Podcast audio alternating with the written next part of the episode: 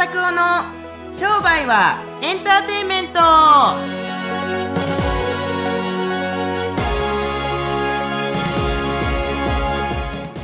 え Welcome to 商売はエンターテインメント。おなんか今日は。これ聞いてる人どうなんですかね？ねえねえねえ。僕はあのマイクで撮ってますけれど。いやいや今日はねちかさんあのなんかあのあれですよね今月になんか旅行に行かれてるんですよね。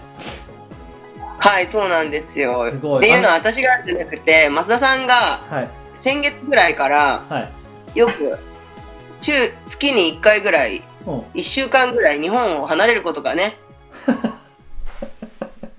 多くなりはいはいはいはい。そしてちょっとアメリカからの遠隔あのインターネットラジオうんしたいなとは言ってたんですけど、ええ。まさかの日本に帰ってきてからのインターネットラジオに。そうね。いやあのーはい。すごいよね。あのーまあ 言うてあのー今はね普通にえっ、とちかさんは名古屋におられて僕が今東京にいてわずかあのアメリカと名古屋だったはずがアメリカと東京っていうあで名古屋と東京ですごいなんか縮まってしまったって感じですね。だいぶ距離がちちえっと近いんですけど、10 14分の1ぐらいのあの距離ですけどね。はい。そうそうそうそう。ね、そうですね。すごいねと思いますけれども、今日はねちょっといろいろえっ、とまあ宇宙に行ってんのかぐらいの音かもしれませんけれども内容はですねその分ぎっしりと詰めていってはい、えー音声をお届けできたらなと思いますけれどもあの何ですかね。あの僕ねアメリカに行ったりとかしてすごい普通にむっちゃ普通のことなんですけれどもむっちゃくちゃ感動したことがあったんだだあったんですよ。はい、なななんだと思います、なんだと思います？えっと、今日現、今日ですかね、昨日ですよね、これ配信されるのが。昨昨日、言語が決まったこと。ああ全然違う。もうほんと 全然アメリカじゃないじゃんってねいう。ほんとほんとあの令和っていうですね新年新言語になりましたけれども、はい。ね昭和みたいですけれども。ねなんかあのな別になんてことないですよね。へえって感じで。あの令和が。でも言語だなって、なんか、変な？そういえば、あの、松田さん平成になったのって、うん、昭和生まれですよね。僕昭和生まれです。はい。で、平成になったのって 60? えっと、4年昭和ですよね64年の多分きっと3ヶ月のうちに平成ですね。あの前、う知らなになったのかっていうのもまた違うじゃない？え、違う？ーん、何月かは違いますよね。多多分違うんですよね。あのー、多分その、天皇陛下さんが生前退院されるのがそもそも珍しいらしいですけれども、そう。うんうんうんうん。っていう感じでなんかいやあのね新年号が感動したことじゃなくて まさにあ、ね。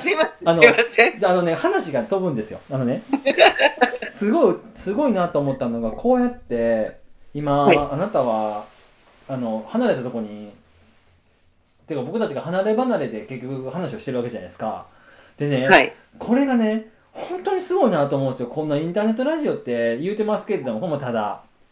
ではい。電話もただ、あー。はい。で電波はもちろん契約してるからただつまあいろいろ賞味もろもろただではないんでしょうけれどもこのね、世界中と E メーリングとかこの音声とかオーディオとかでアプローチしていくいくしかもそれが無料っていうとかところがやっぱり世の中はすごいなと単純に思ったんですよ。なんか情報,、はい。はい情報とかでも今はスマートフォンとか iPhone とか一発で見られるわけじゃないですか。株価とか、は向こうの人たちとかもそうなんですけれども、電話で何見てるかって動画見たり見たりとかしてるんですよ。でもこれね昔までテレビでしか映像って見れなかったはずなんですよ。でもそれがなんかすごい誰でもなんかリンクというかつなげていったら、みんながテレビ見れるみんながそんなに難しい操作方法関係なくってみんながそのオーディオでいろいろ聞けたりするとかっていうのが世の中はすごいなと。今そのあの昭和平成で今度言語が年号があの令和っていうじゃないですか 3, 3つの言語をまたがってたわけですけれども、僕たちちびの時っていうか、まあ、例えば平成になった8歳とか9歳の時とかでこんな世の中が想像できたかって言ったらなかなか想像できなかったはずなんですよ。当たり前ですけれども。でできてなかねったと思いますよね。っていうところで僕すごいなんかいいなって思ったんですよ。だから僕たちがもっともっと例えば50歳、60歳、もうちょっとするかもしれないですけれどもうちょっと経った時にもうあと1.5倍ぐらいか2倍ぐらい生きていった時にもっともっとすごい世界になるんじゃないかなって思ってるんですけれどもやっぱりあのチームのミーティングですごく感じたのはやっぱりあのどんだけテクノロジーがこうなんていうんですか素晴らしくなっていたところで人と人とのつながりは変わらないなと結局のところは。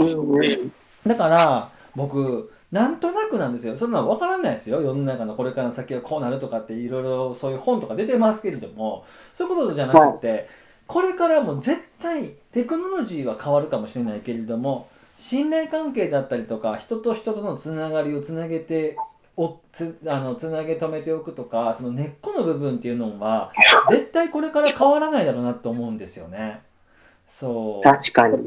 人がそこに介在する限りはうんうんうん、変わらないかもしれないですね。変わらないと僕は思いますから確かうに。んなんかだんだんこれからねなんか今超オンライン世界というか超 SNS というかオンメオンドメディア世代ですけれどもだんだんだんだんこのももう一回だから糸電話ぐらい来るんじゃないかなと思ってるんですよすごく。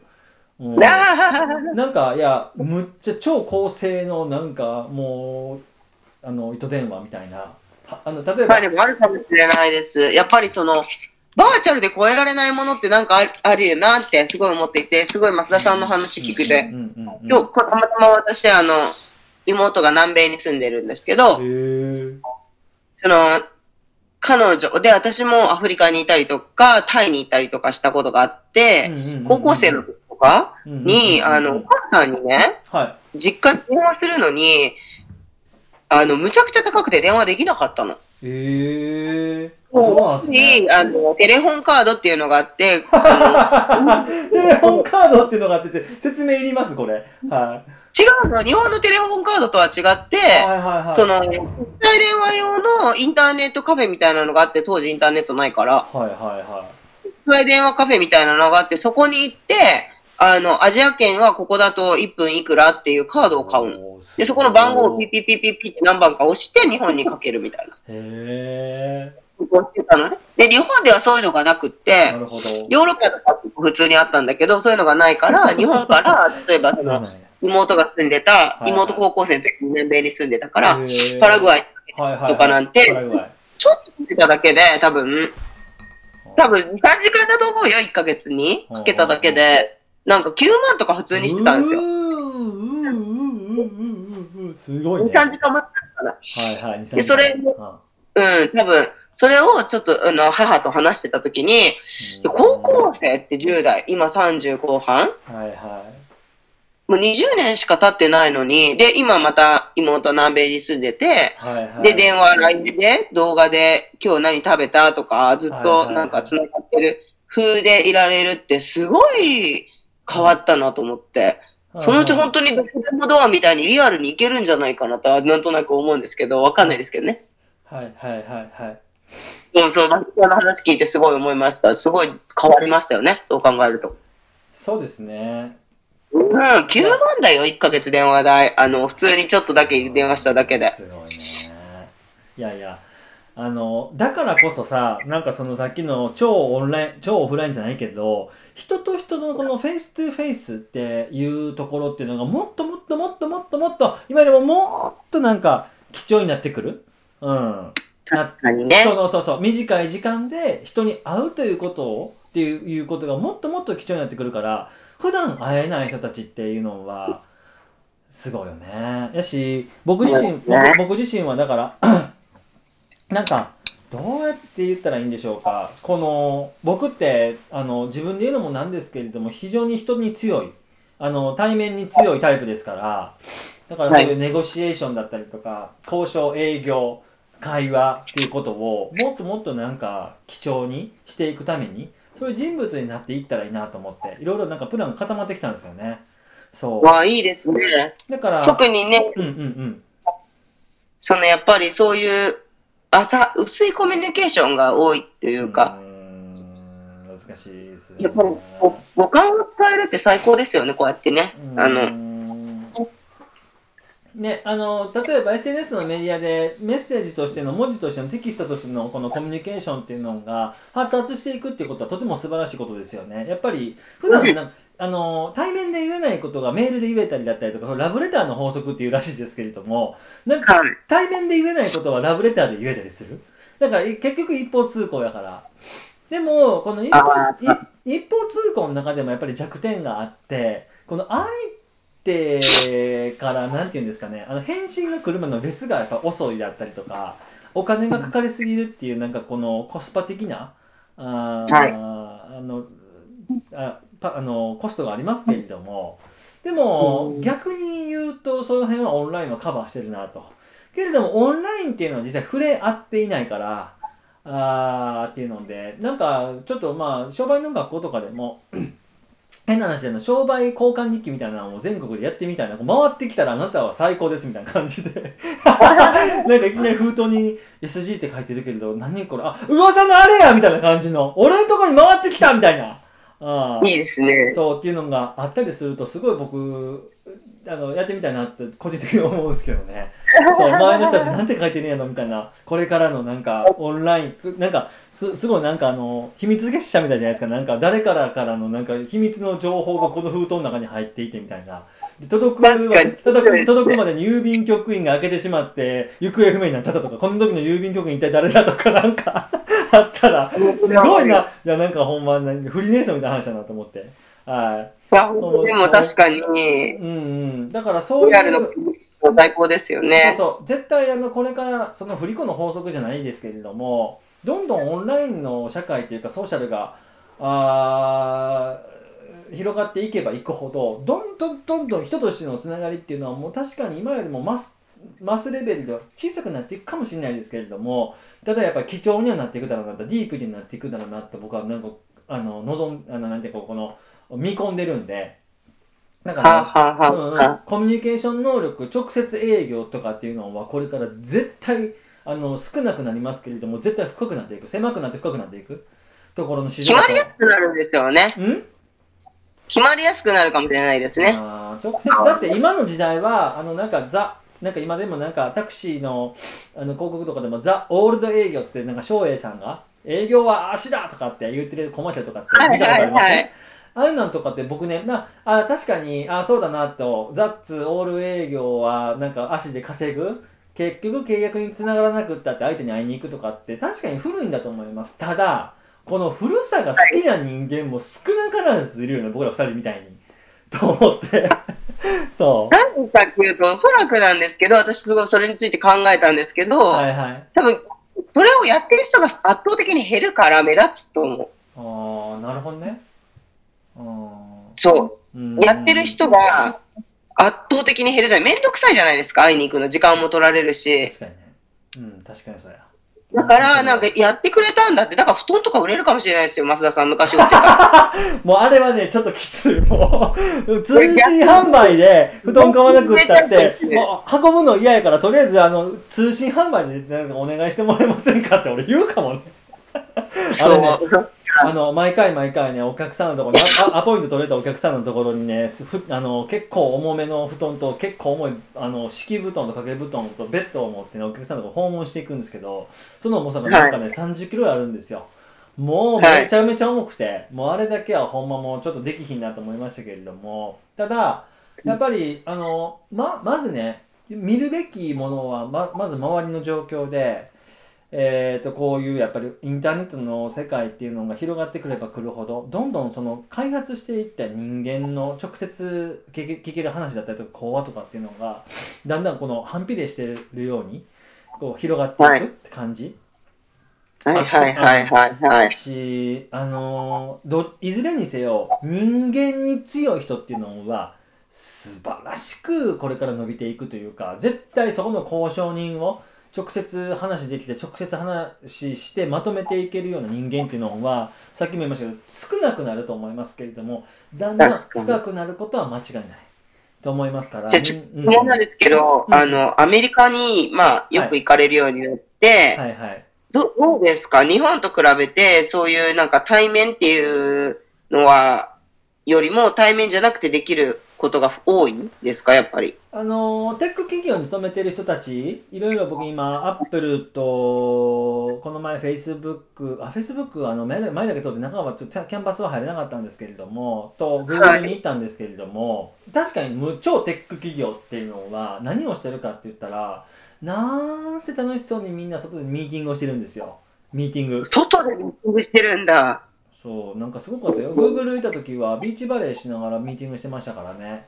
あーなんかえすごい面白い。なんかねボールの軌道がこうやって転がってそのボールの軌道をみんな目で追っていってそしてどっちの足から走り出す。これは人間工学の話だとかっつってそういうのミーティングしてるんですよ。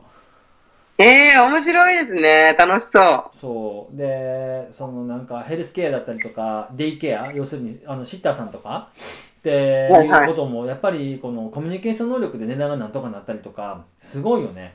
あのインターンシップを年間世界中からあの1万5000人ぐらいうあの雇うみたいですけれども研修生を。はでそのインターンシップの給料がいくらぐらいだと思います？ちかさん。あの Google い。え、学生？学生さん。うん。うーん、2000ドル？2000ドル、20ドルぐらい。ああ、20万円ぐらい。20まではい21万円ぐらい。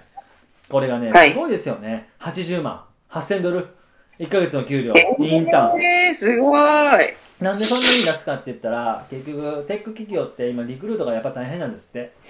うん。はい、はい。そう。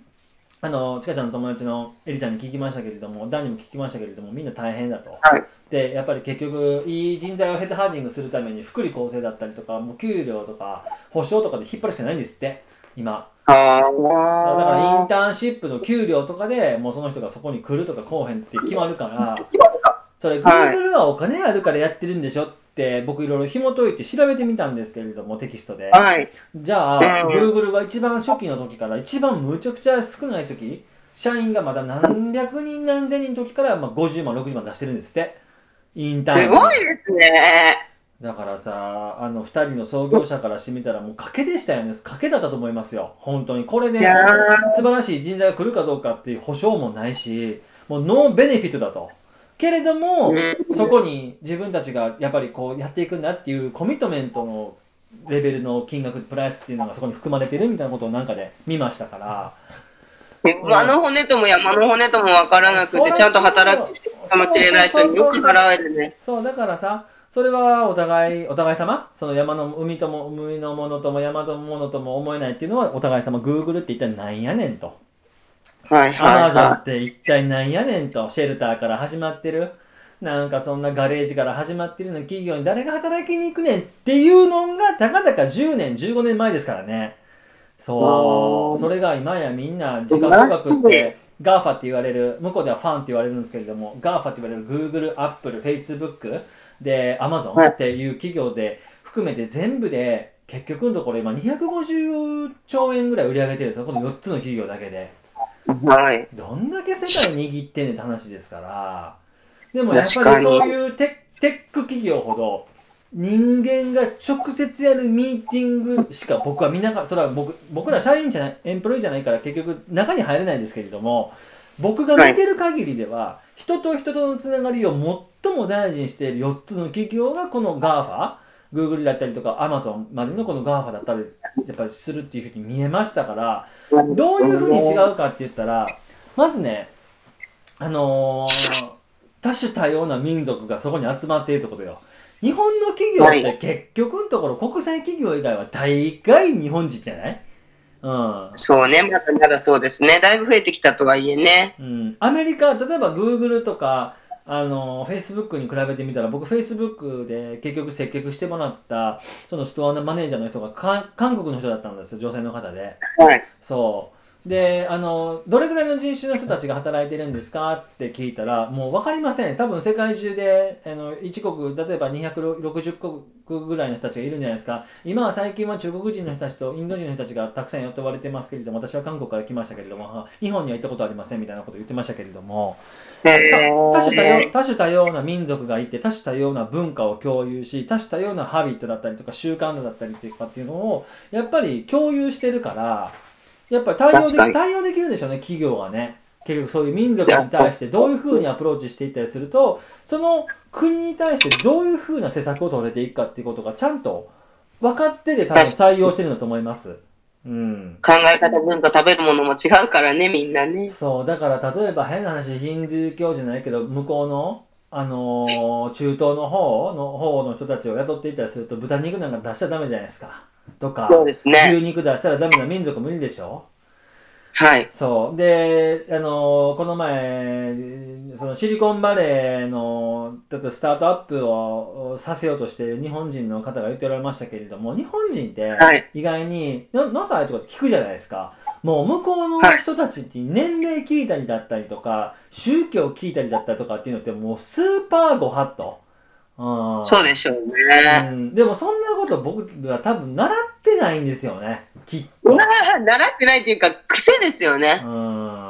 なんか年齢で分類したかったりとか、出身地で分類したかったりとか、まあ、出身地で分類するっていうのは外国でもある気がするんですけど、その上下関係みたいなのがあるから余計にそうなんでしょうね、先輩後輩みたいな。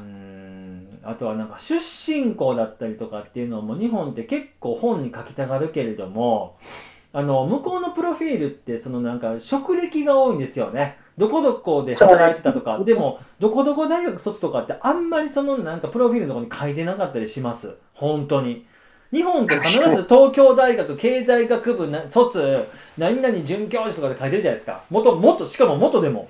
うん。そうですね。向こうは X がないから、要するに元っていうのがないから、今、現職としてのどうとか、あはい、っていうのがあるから、意外になんか過去に縛られてないというか、今未来どういうふうな感じにしていくためのプロジェクトに関わっているぐらいしかプロフィールって書いてないんですよね 面白いもんで。うん。必ずなんか東京大学京都大学とか神戸大学とかなんか見て書きたがるよね日本人って。ああそう確かに。なんかこのそれこれもなんか向こうであのなんかのレポート見たけどなんかパストスコアとフューチャースコアみたいなのがあるんですってあの、過去の点数と未来の点数みたいな。で、あの、はいはい、パストスコア、uh, パストスコア is なんか、あの、あ IQ? 賢さ、はい、点数？そうそう。スコア on the paper って書いてましたね。あの、紙の上の点数みたいな、あ書いてましたけれども、フューチャースコアは EQ、感情指数だったりとか、エモーショナル、はいはい、えー、なん Q って何ですか？近さん。と IQ とか EQ。んクオリティかな quantity かクオリティか。クオリティか quantityですか？量とか質とかこんな感じだと思いますけれども、うん、頻度かすいません。でそういうのがあったりするから、はい、日本人って結構 IQ 思考だな。今でもやっぱり IQ 思考だなと思います。どこの大学出ました？うわ、すごいです東京大学出たんですとか言ったりしますけれども、向こうの人たちはハーバード出ても、ハーバード出たんですね。えー、で、今何してるんですか？フリーターです。あ、ダメですね。みたいな感じなんですよね。なんか 過去のなんかスコアにとらわれてないっていうか経歴だったりとかやったことに関してはあんまり評価しなくて今やってて夢に向かっていてチャレンジをしているっていうところは結構なんか評価だったりとかするそのなんかエバリエーションってエバリエーション分からない評価っていうのが結構向こうはフューチャーに傾いてるって感じしましたねだからその辺は日本とは違うかな。確かに、アメリカっぽいですね、やっぱり。パあの、フロンティアスピリットのある国だからね。そうそうそうそう。だから僕そういう感じでと、前よく行かれてたアジア圏のシンガポールとかとはまた違う文化っていうか。うねそうかもしれないですね。なんかね、あとね、あのテック企業のね、優れた人ほどね、アウトドア派やわ。めっちゃ。あキャンプしたり草原行ったりジャングル行ったりとかしてるっていうなんかイメージですね逆にニューヨークだったりとか証券企業っていうかそういうなんか表でまとめたりとか証券マンだったりとかシンガポールでも証証券マンが結構多いですけれどもバークリーだったりとか、あのーそういうコンサル会社の人たちっていうのは意意外にはインドア一日パソコン見てるって感じですけれどもテック企業の人たち一日パソコン見れない人たちがほとんどでしたね僕見てる限りでは。あーはい。人と喋ってるって感じ？なるほど。うんこれぐらいの違いがあるから僕ねこういうこと言ったりするとねあのアメリカかぶれだったりとかなんか日本人のなんかスピリットをしてたどうとかとかって言いますけれども見習うところがいっぱいあるんじゃないかなと思うだけ、見習うところがそう見習う？見習うところがいっぱいあるんじゃないかなと思ってるだけ。ああ、なるほどね。確かに。うん。でもやっぱりこう、人間の本来の AI にも勝てる力っていうのは多分動物的本能だったりとかするから、自然なところ、行ってね。いろいろ磨いたりしてるのかもしれないですよいね。やそう。だからね僕あのもちろん東にも行行きましたけれども西海岸やっぱり体に合うな。あー やっぱり西海岸に行きたいな。あのなんか遊びに行くんじゃなくて西海岸で仕事してみたいなと本当強烈に思ってます今。あーああ、なるほど。じゃあ楽しみですね、これからの増田さん。いやだからね商売の学校逆輸入しますよほんまに。 export import export import ですよほんと、うん。ああ、なるほどね。そう。やし、はい。なんか本当にじ時差ボケがねほんでまた全然ないんですよ。本当に全いや、増田さん然鉄人だからじゃないですか。うん？うん？鉄人ですよ。また、増田さんが鉄人なんじゃない？ねえねえそうですかね鉄人そうと思いますよ。ちょっと笑ってるじゃないですかそうだと思います。は。いだいぶだって、あのーやっぱり行きと帰りとどっちかはなっちゃうっていう人結構いるもの。ああそうですかうん。行きも行って16時間向こうが遅れてるんですけどマイナス16時間なんですけれども行って大体お昼について行ってお昼についていく時は大体こっちは夜中なんですよね。そう、はい。10時間ぐらい飛びますから。けれどもまあ朝方かもしれないですけど全然眠たくないし全然夜中でもなんかもうすぐ向こうは向こうで寝る。そう。で朝あの4時半まあ一番最初はちょっと目覚ましかけましたけれども4時 4, 4時半とかに目覚ましかけていってちょっと最初走りに行ったりとか、クロ向こうのクロスフィット行ったりとか向こうのクロスフィット5時からあるんで5時から行ったりだとか、あーすごいですね、5時からあるって。そうだからすごいよ。30人ぐらい来るからこれでもね。バリバリの女性のエミリーさんっていうコーチがいてめっちゃバリバリクロスフィットやってますみたいな体しててえ。だから生はい活習慣が見慣れなかったですよね。ちょっとあの、ね SG でやらなくちゃいけないスライドとかがありましたから、ミーティングとかもやりながらどうなのとやってましたけえれども、ええそれ以外はもうみっちりなんかもうクロスフィット行って、ナパバレー行って、Facebook じゃなくて、あのー、Apple 行ってって感じで、最高ですね。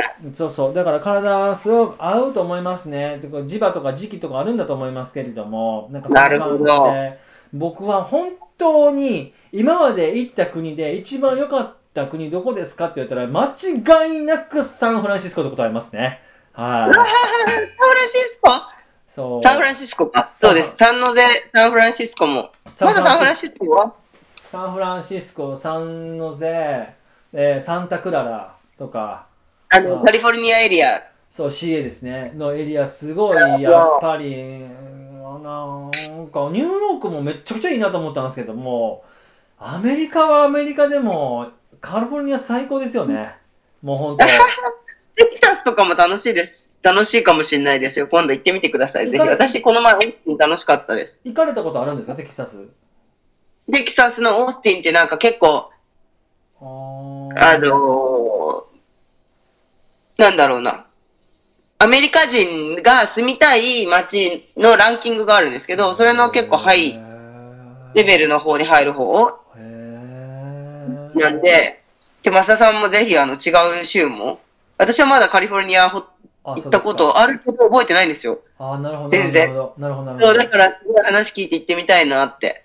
なんかね、あのー僕、初めて17歳のその国体の合宿の時に行かせてもらったところがサンタクララってところで、まさにあのーはい。水泳がむちゃくちゃ強いノバっていうチームがあるんですけれども、金メダリストが結構出てるような、で、はいはいはい。そこに初めて行ったのがまさに今回行ったところの近くだったんですごいなんか懐か,、懐かしい感じ。初めて行ったアメリカなんで。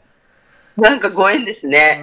で22年21年2年越しでまた行くわけじゃないですか。また違う機会で。はいはだからね確かに。なんか感慨深いですよねカリフォルニアやっぱり。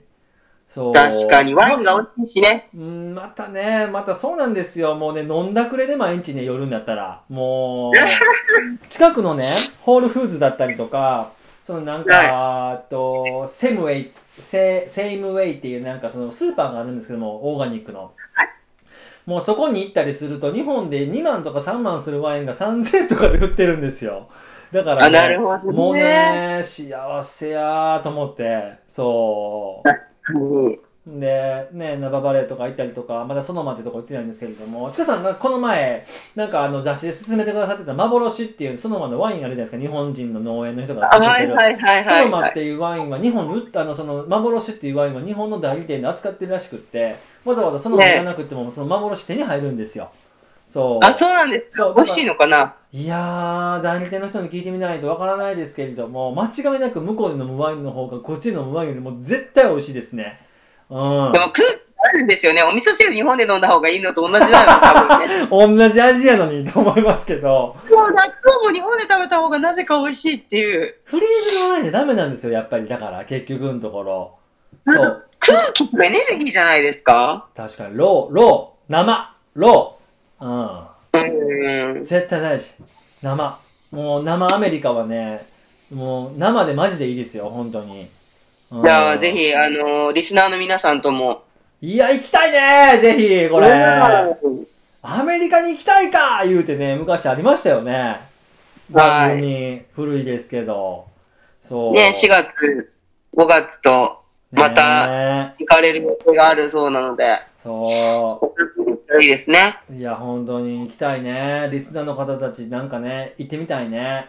すごい嬉しいもう、行っていう人はもう、メッセージしていただければ。れ。ぜひぜひぜひぜひ、本当に。はい。結構現地帰ったんで。そうそう。ぜひね、よろしくお願いします。はい。今日結構なんか30分ぐらい喋っちゃったけど、大丈夫かなやめてしまいました。まあ、アメリカと言語で大盛り上がりの。いや、言語はあんま盛り上がってへんけどな。うん。ああ、本当ですか。はい。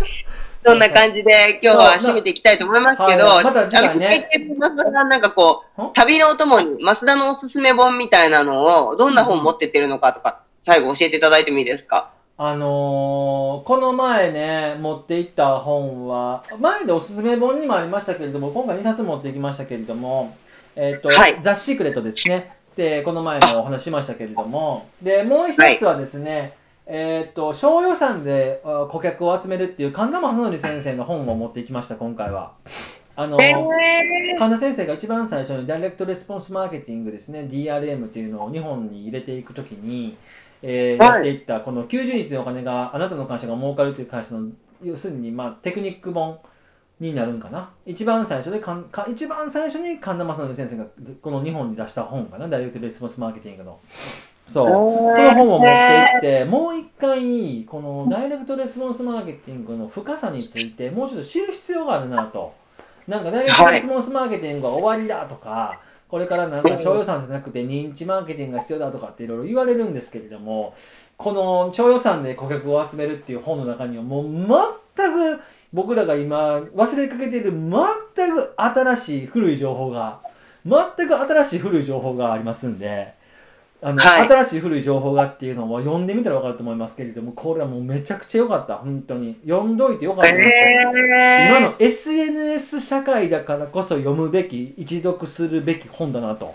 本当にいや、強これで多分 Amazon で相当売れちゃうと思いますよ。いや、あの、SNS やってる人ほど絶対この、ダイ先生が入れてきたダイダイレクトレスポンスマーケティングって煽ったりするマーケティングだというふうに思われてるんですけども、まさにダイレクトレスポンスマーケティングって、ダイレクトレスポンスマーケティング、直接反応、ダイレクトマーケティングと呼ばれますんで、お客さんからのいいねとかじゃなくて、ダイレクトの注文、ダイレクトな反応、ダイレクトな Q&A みたいなっていうのを、あの SNS で使っていくには、この本はものすごい、絶対役に立つ。お客さんからコメントもらうときに、例えば本当はメッセンジャーでやるべきことを、ファックスでやっていくとか、電話でやっていくとか、はがきでもしよかったらこの QR コード読んでもらってこのページでいいね押してくださいとかっていうこのオフラインとオンラインのミックスメディアメディアミックスっていうのも使えたりしますんで、電話で、はい。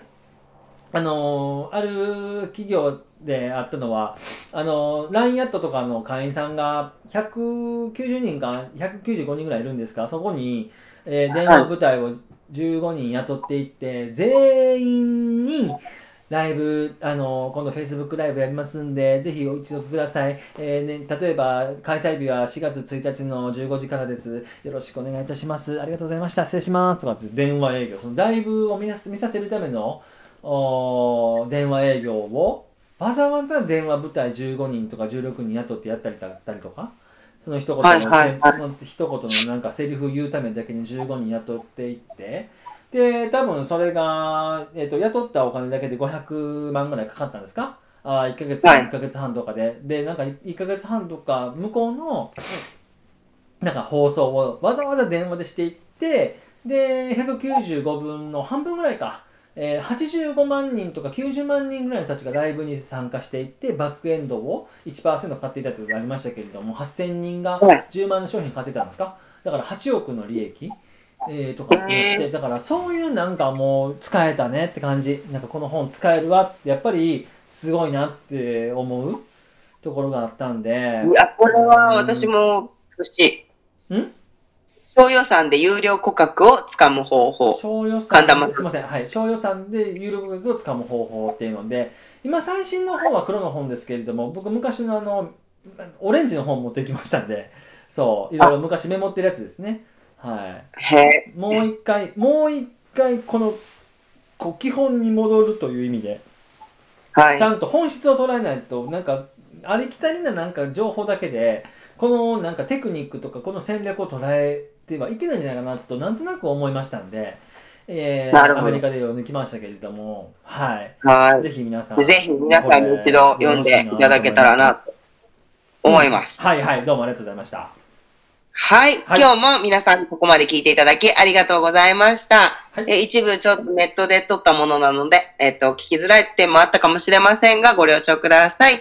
私たちの、えーポッドキャストですね、皆さんの登録ボタン、ま、もしくはシェアでですね、成り立ってます。ぜひよかったなと思ったら、あの、興味がありそうな方に紹介していただければと思います。はいはい。ということで、4月からは新しい商売人の学校開校。ねすごいねはい。最高の4月を皆さんもお送りください。はいそれでは、また次回おお会いしましょう。さよならさよなら。さよなら